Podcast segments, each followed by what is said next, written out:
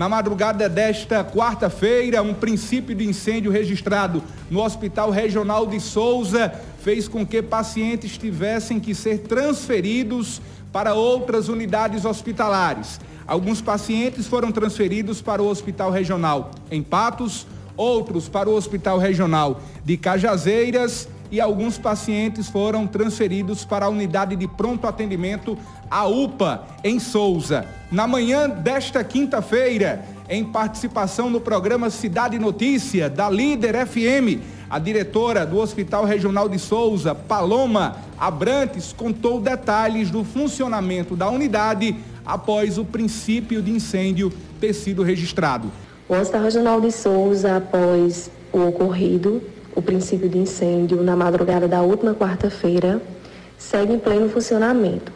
A gente precisou manter interditada apenas a enfermaria onde ocorreu o incidente, pelo fato da necessidade da perícia por parte do Corpo de Bombeiros, para que possamos saber a causa do acontecido. Mas os demais setores de internação, as portas de entrada, o bloco cirúrgico, ontem mesmo, nós tivemos vários procedimentos, procedimentos estes da obstetrícia, de urgência e emergência, cirurgias especializadas, como da ortopedia e vascular.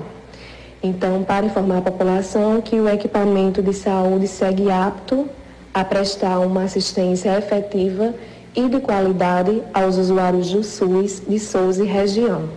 Os pacientes que a gente precisou encaminhar para outros serviços por medida de segurança já retornaram ao Hospital Regional de Souza, como aqueles que foram direcionados à UPA do município, ao Hospital Regional de Cajazeiras.